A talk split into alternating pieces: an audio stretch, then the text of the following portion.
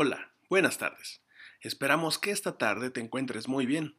Esta primera actividad es fundamental en el desarrollo de este curso, pues te ayudará a entender una de las bases más importantes para tu crecimiento personal y, claro, para realizar mejor tu actividad final.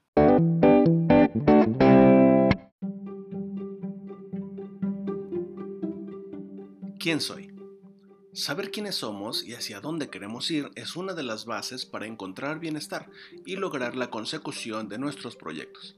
En ocasiones es necesario hacernos esta pregunta para poder seguir creciendo, pues nos indica si estamos en el camino correcto. La identidad tiene un gran componente emocional y saber quién soy yo también lo tiene. De manera resumida, algunas de las características que debes de considerar respecto a la construcción de la identidad son las siguientes. La identidad se desarrolla en interacción con otros. Esto es, no estamos solos, siempre estamos rodeados por personas. Entonces así desarrollamos nuestro ser. Es una definición socialmente construida del ser, es exactamente lo que estamos definiendo.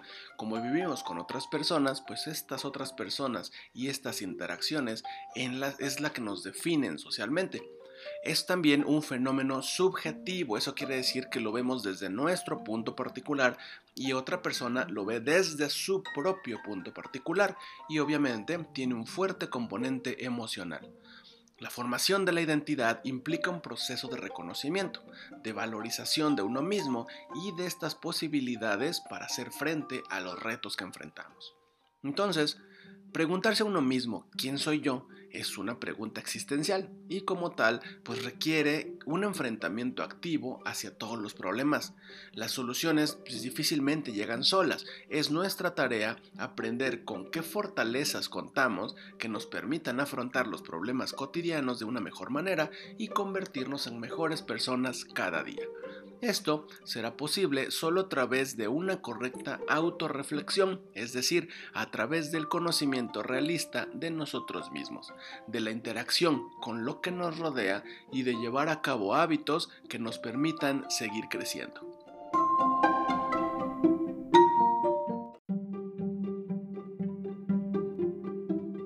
Para conocernos mejor es fundamental considerar lo siguiente.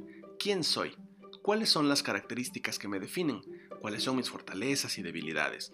¿Qué aspectos creo que debería mejorar? ¿O qué aspectos me gustaría cambiar? Puede ser en el área emocional, qué es lo que siento, social, con quién me llevo, a quién conozco, o vocacional, quién soy, qué quiero ser, etc. ¿Cuál es mi contexto? ¿En dónde vivo?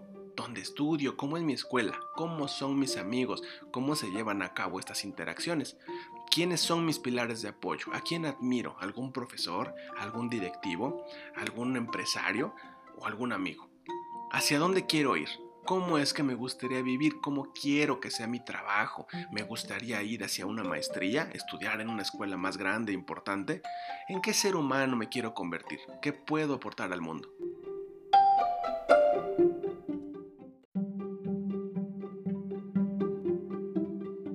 Autorreflexión se relaciona con nuestro plan de vida porque nos ayuda a sincerarnos con nosotros mismos y a entender de dónde provienen nuestros sueños y qué obstáculos podrían impedirnos cumplirlos.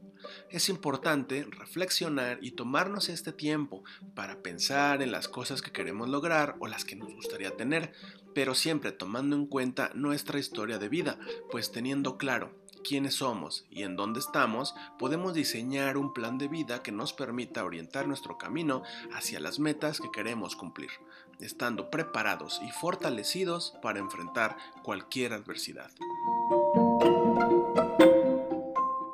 Esto es todo por ahora. Aprovecha este momento para comer algo y descansar un poco. Piensa detenidamente en los conceptos que acabas de revisar estos son muy importantes para tu desarrollo personal y profesional, además de que te servirán para que tu actividad final quede mucho mejor.